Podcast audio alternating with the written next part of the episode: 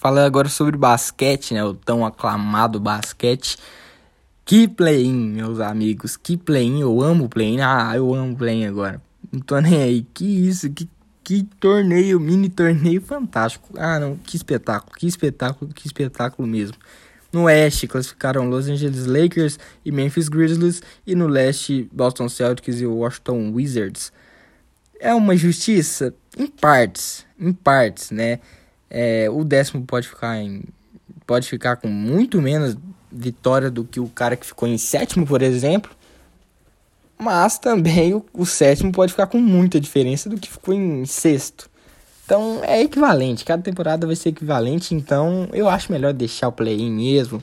Que torneio espetacular! Nossa, é, o, é o, a nata do basquete, é, o, é os melhores da NBA jogando no nível altíssimo com eliminação simples. Cara, que espetáculo! É uma emoção absurda, que é o jogo único, ninguém quer perder. E é os melhores da NBA jogando no seu mais alto nível. É uma coisa de maluco emoção absurda. No leste, um pouco menos, é, foram mais balaiadas. Mas no oeste, foi uma overdose deliciosa de emoção, um pega pra capar fantástico. É, LeBron James contra Steph Curry.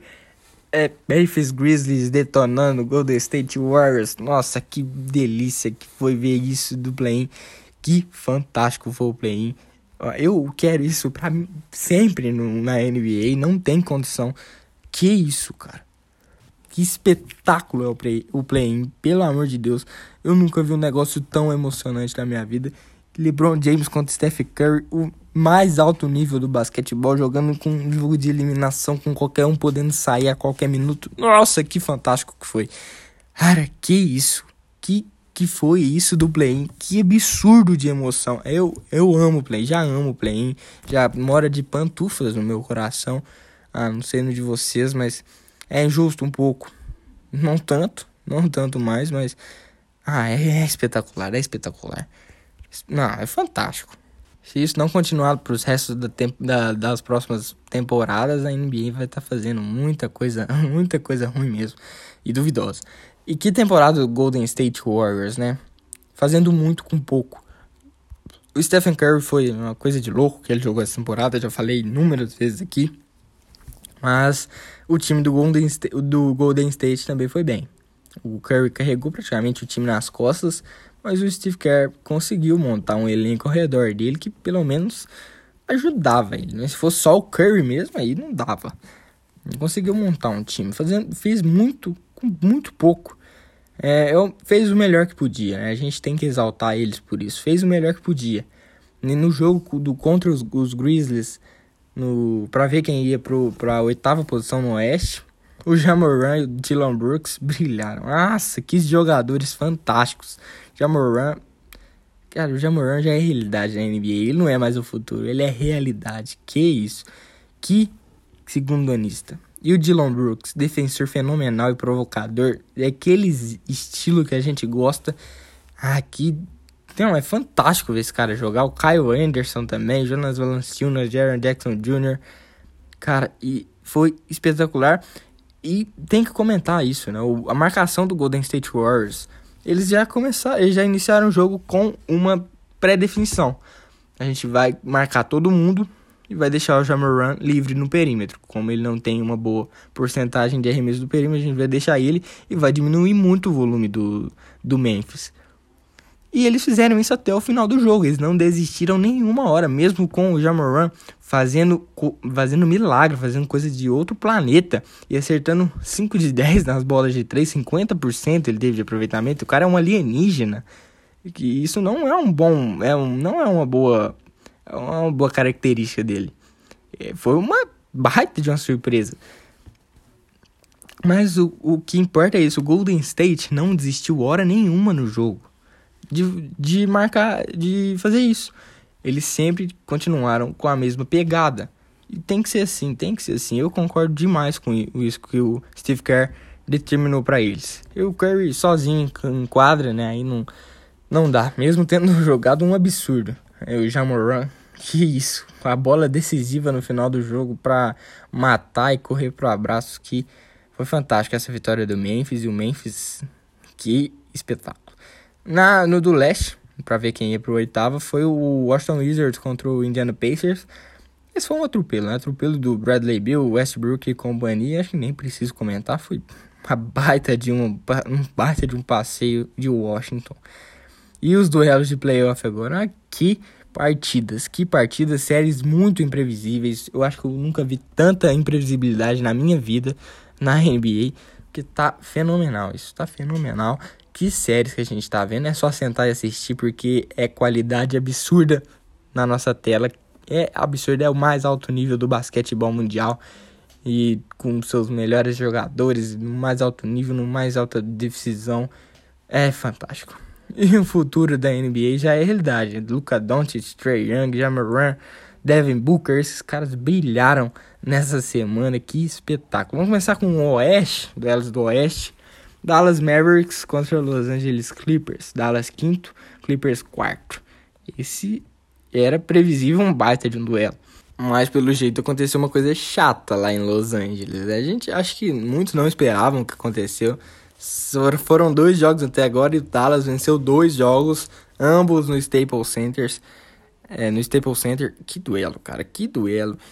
E que bola que o Dallas Mavericks está jogando. Que bola. E agora vai para pro Texas jogar os próximos dois jogos e tem a chance de varrer o Clippers.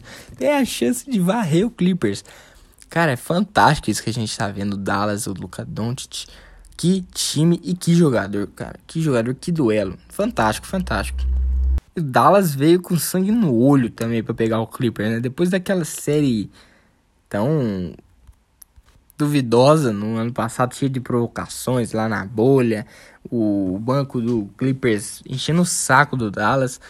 O Dallas veio com sangue no olho para vingar isso.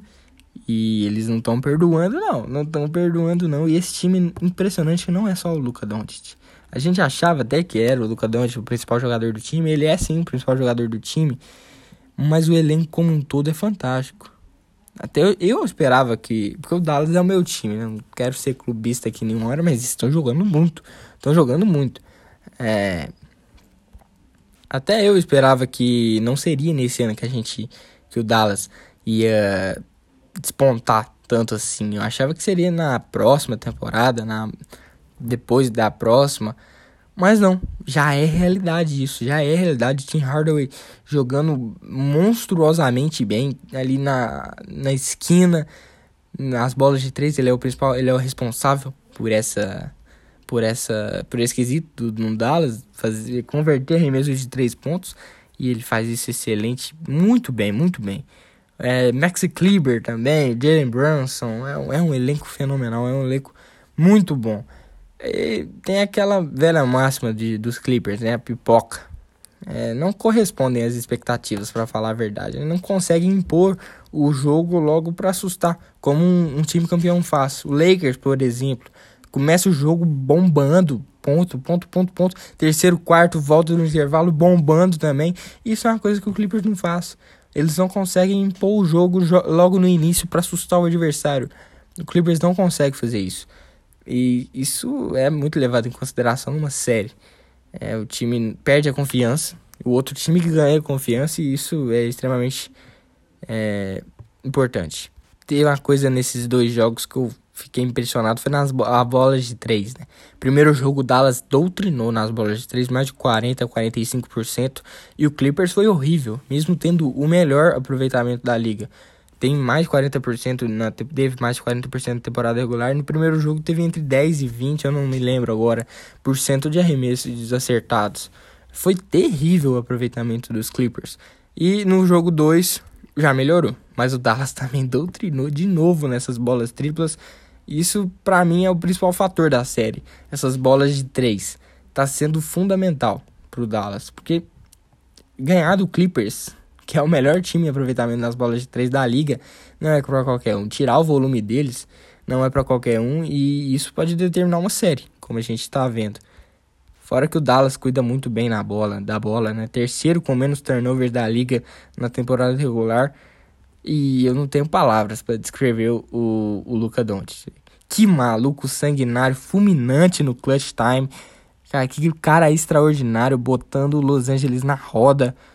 Impressionante que quanto maior o desafio, mais esse cara joga. É espetacular o que, é que a gente está vendo em quadra na NBA. Ele tá a passos largos de se tornar o maior estrangeiro que o basquete já viu e por que não o maior jogador da história.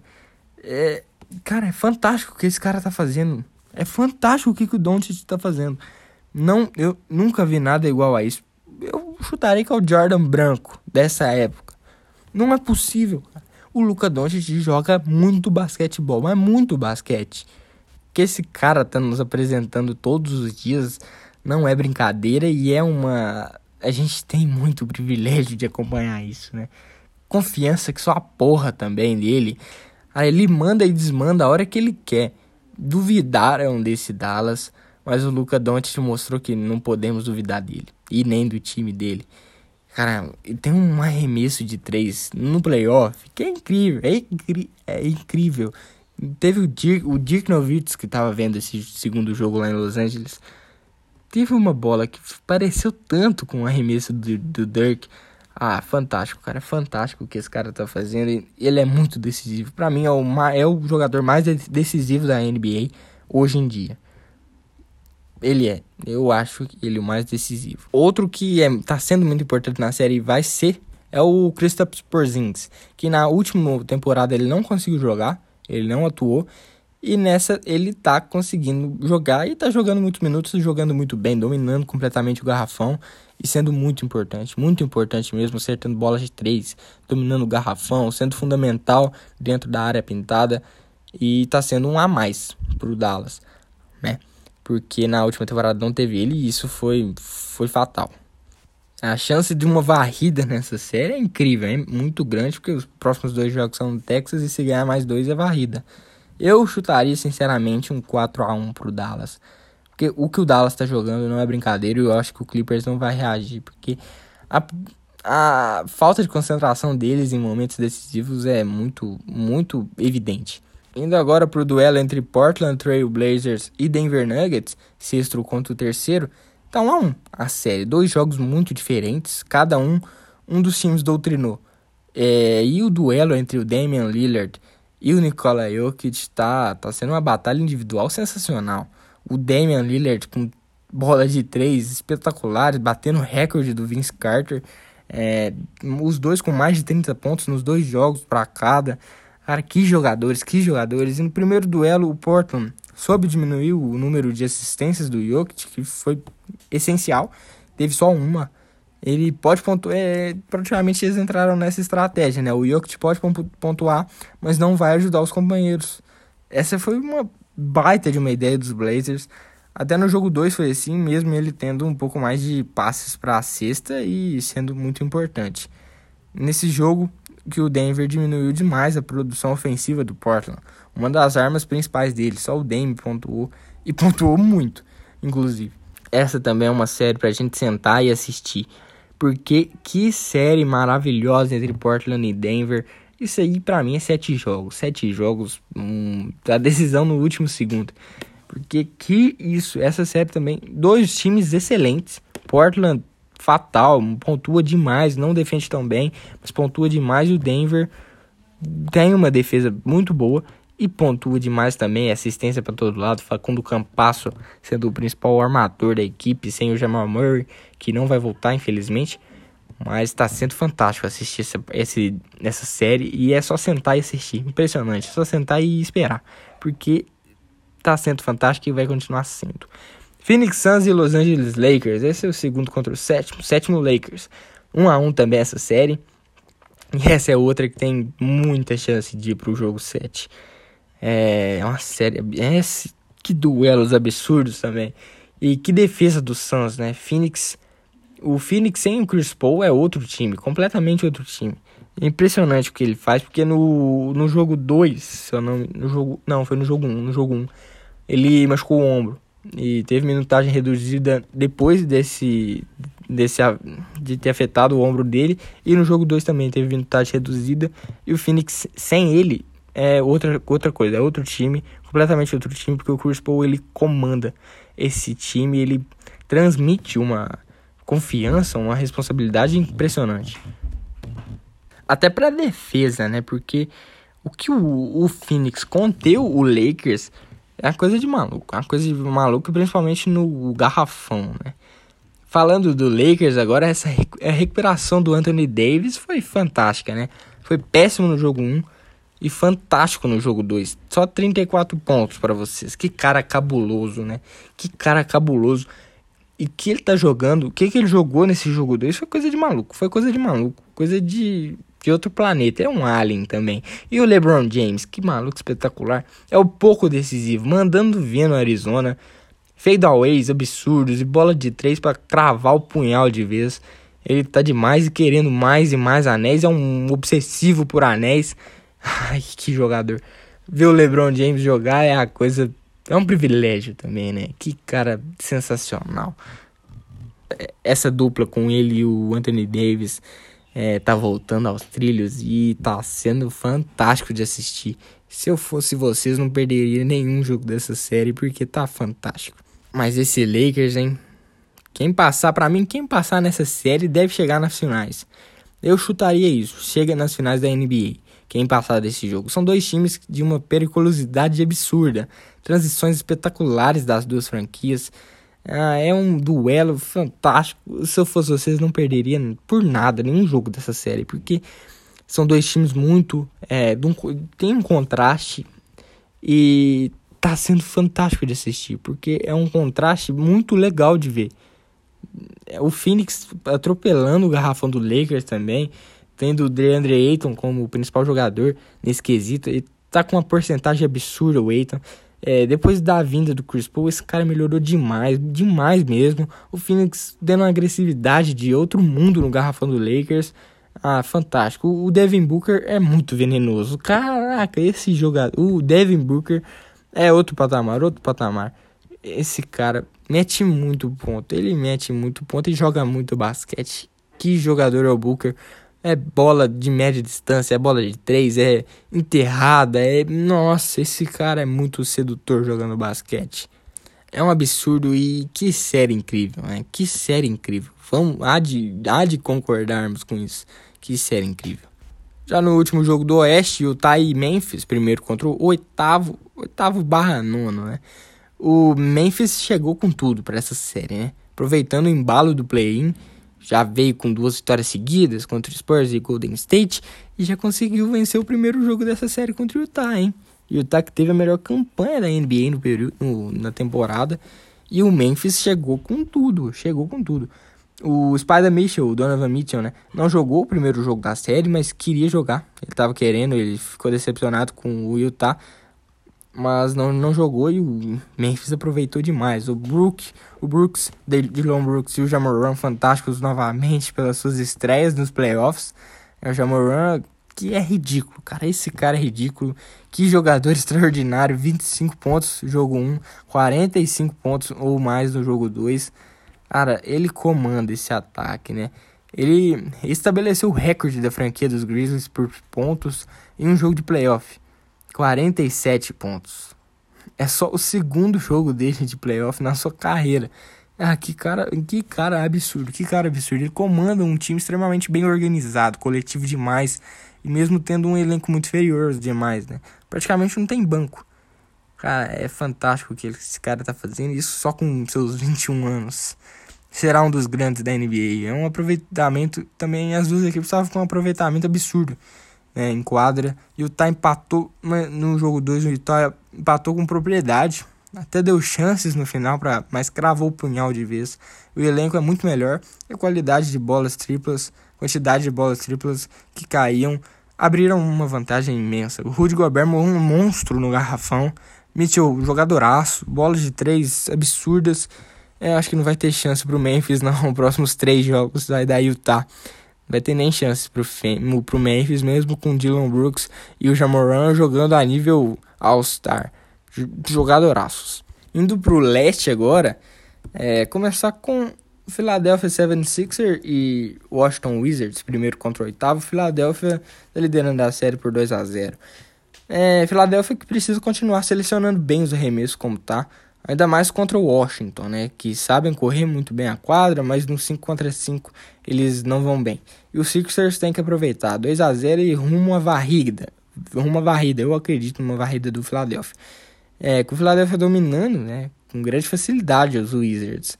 O Joel Embiid jogando muita bola, Ben Simmons defendendo que é um absurdo, Tobias Harris sendo o principal segundo pontuador. E tenho que falar do Memphis Tybut. Como é que fala esse nome? É. Tybut.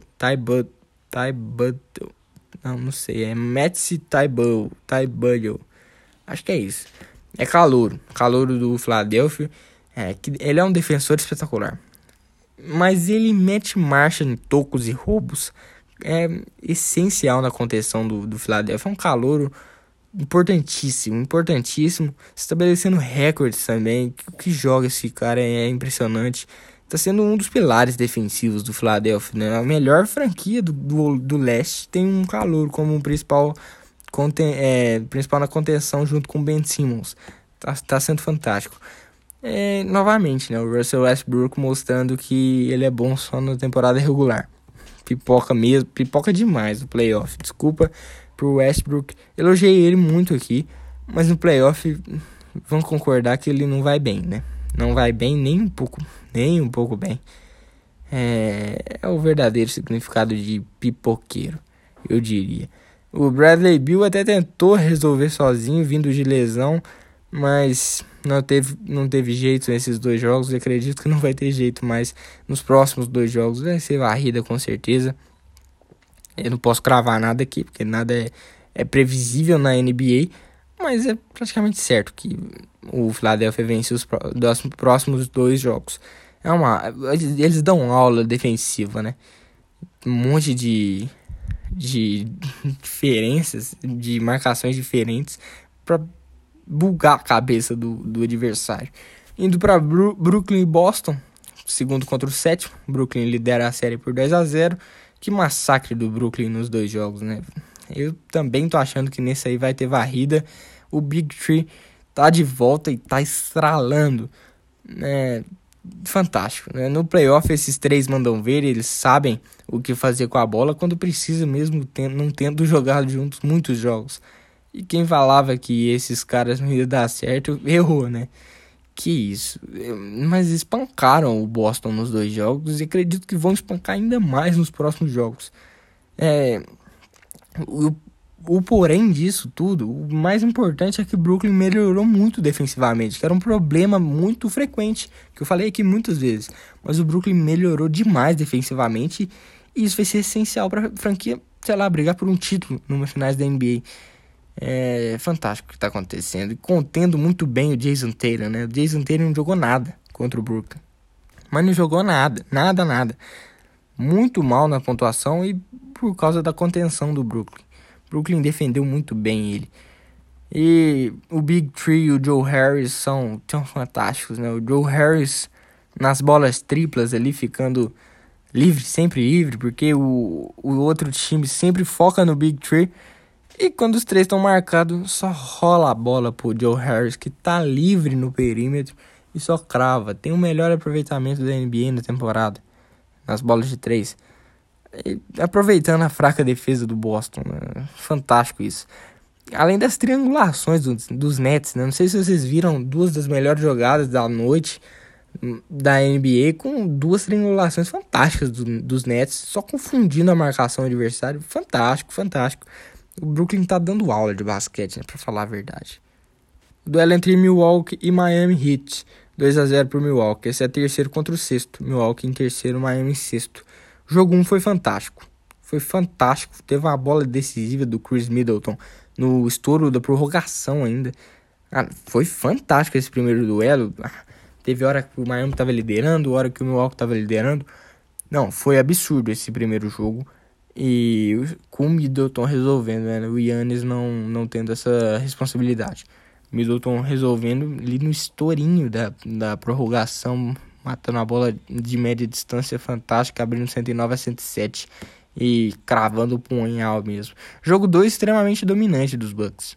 Muito dominante. Foram, pra vocês terem ideia, foram 15 bolas de 3 só no primeiro tempo desse jogo. Já, mas no jogo 1 foram só 5 que caíram em todo o primeiro duelo. É, é diferença incrível, porque foi um extremo domínio do Milwaukee. É a partida com sinônimo de dominância, né? Será que uma varrida aí? Eu torço para que não, porque esse duelo tem muitas chances de ser espetacular nos próximos. Eu torço para que Milwaukee, para que Miami saiba fazer, saiba fazer ajustes, né?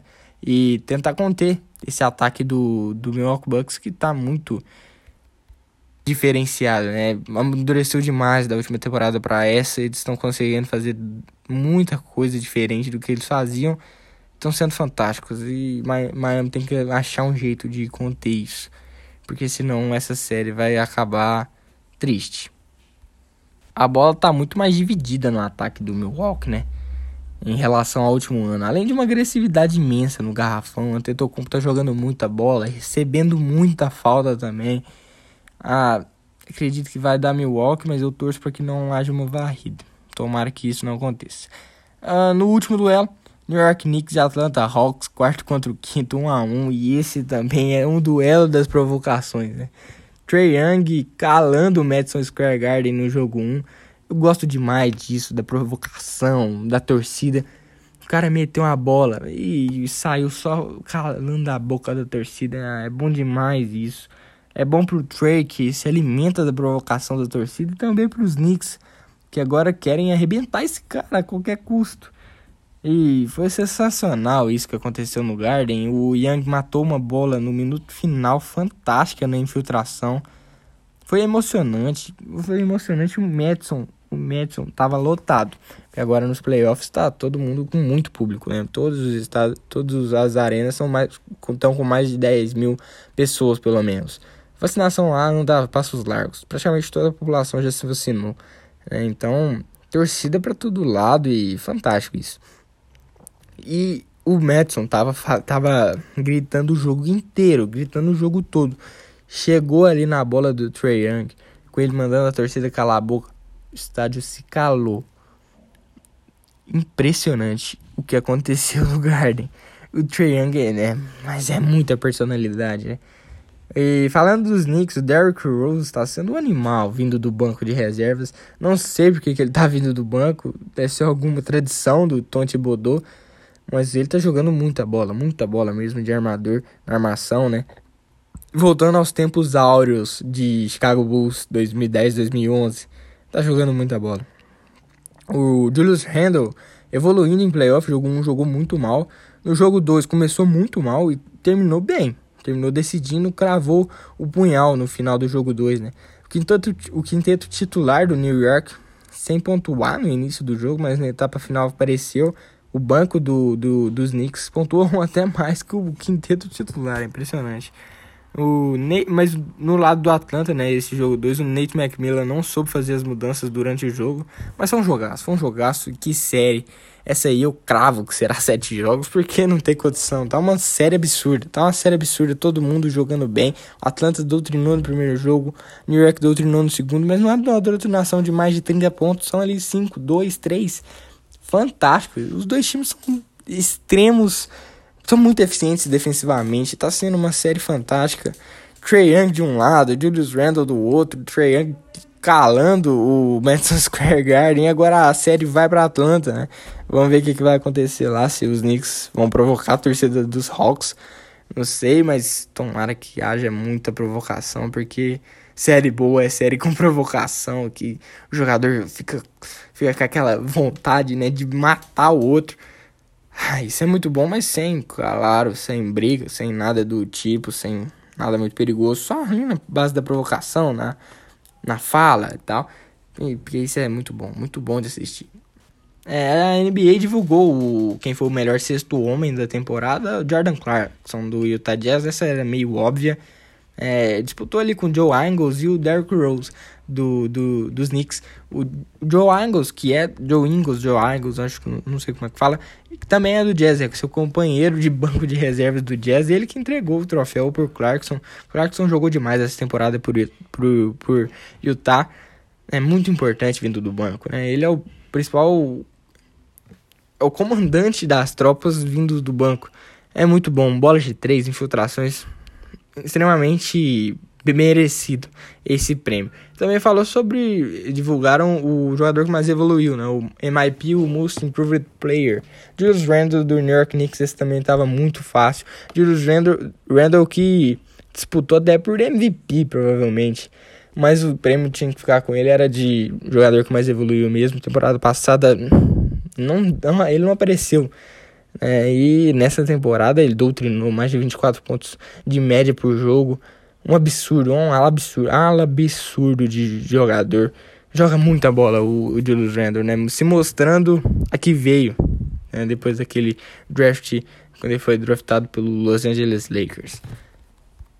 Tem que falar sobre NBB também, né? O Flamengo é campeão do NBB, 3 a 0 varrida monstra do, do Flamengo. Primeiro jogo, Flamengo 96 a 93 São Paulo, foi um jogo absurdo esse aí. Bola decisiva no minuto final, no segundo final, né, na verdade. Ah, foi fantástico. Jogo 2 foi deixa eu olhar aqui. Foi 82 a 81 pro Flamengo. Também muito disputado e o jogo 3 deu 93 a 85 pro Flamengo. Varrida e infelizmente uma varrida, eu diria. É porque eu esperava cinco jogos. Eu, eu, juro que eu esperava cinco jogos. Eu queria uma série mais longa. Mas foi uma dominância do Flamengo, mas também não foi. Porque eles. Foi jogos muito iguais. Foram jogos muito iguais, mas o Flamengo soube ali no final saber lidar melhor com a bola e saber o que fazer no, nos, minutos, nos segundos finais e conseguir matar o jogo. Infelizmente isso aconteceu. O São Paulo até te, tentou se ajustar durante o jogo. O Flamengo, é, mas o Flamengo sabendo fazer as mudanças durante a partida é, é espetacular. O Gustavinho de técnico é fantástico e tem o melhor elenco do Brasil. Não tinha para ninguém mesmo. Título merecido. O Flamengo é, tem o melhor basquete da América hoje, da América do Sul, da América Latina, eu diria. É, joga muito joga muita bola, ganhou a Champions League, ganhou a NBB agora. É fantástico esse elenco do Flamengo e um dos melhores treinadores do Brasil, Gustavinho, fantástico. Falar um pouco sobre a seleção brasileira rapidinho. O que foi convocada para o pré-olímpico, né, que vai ser na Croácia para decidir as últimas vagas das Olimpíadas. É, vai ser no final de junho, se eu não me engano. O Didi e o Gui Santos, eles dispensaram a convocação dos dois, né? Por conta da NBA. Eu concordo com ele, sinceramente. Acho que na NBA eles vão ter uma carreira muito mais longa do que Olimpíadas. Olimpíadas eles vão ter muito mais vezes é, que eles vão participar. E agora que os dois estão engrenando na liga, né? O, o, o Didi entrou agora no Pelicans, então tem muito para se mostrar para tentar ser titular, tentar entrar na rotação do time, se mostrar um, um exímio defensor. E agora, como o Pelicans foi eliminado, não joga playoff, eles vão começar no próximo mês a pré-temporada, treinos de jogadores não muito importantes. Então, vai ser essencial isso pro Didi. Ele tem que se mostrar e, e é importante para ele. É importante para ele porque agora que ele tá engrenando na NBA, eu acho mesmo que ele tem que se focar mais na NBA do que no, na Olimpíadas, que ele pode aí tem mais 20 anos de carreira, tem pelo menos cinco Olimpíadas, quatro Olimpíadas para disputar. E o Gui Santos, que tá eleito e vai se. Vai provavelmente, tomara que seja draftado no próximo recrutamento. Então ele também tem que se mostrar para as franquias quererem draftá-lo. É, é, importante demais para ele. É, é, isso depende. É, a carreira dele depende disso, né? Olimpíadas não. Ele tem 19 anos, 20 anos, se eu não me engano, também mais 20 anos de carreira, 5, 4 Olimpíadas pela frente. E a NBA eu acho mais importante, sinceramente, é onde ele vai se mostrar para o mundo e ele está entrando agora, então ele tem que mostrar serviço.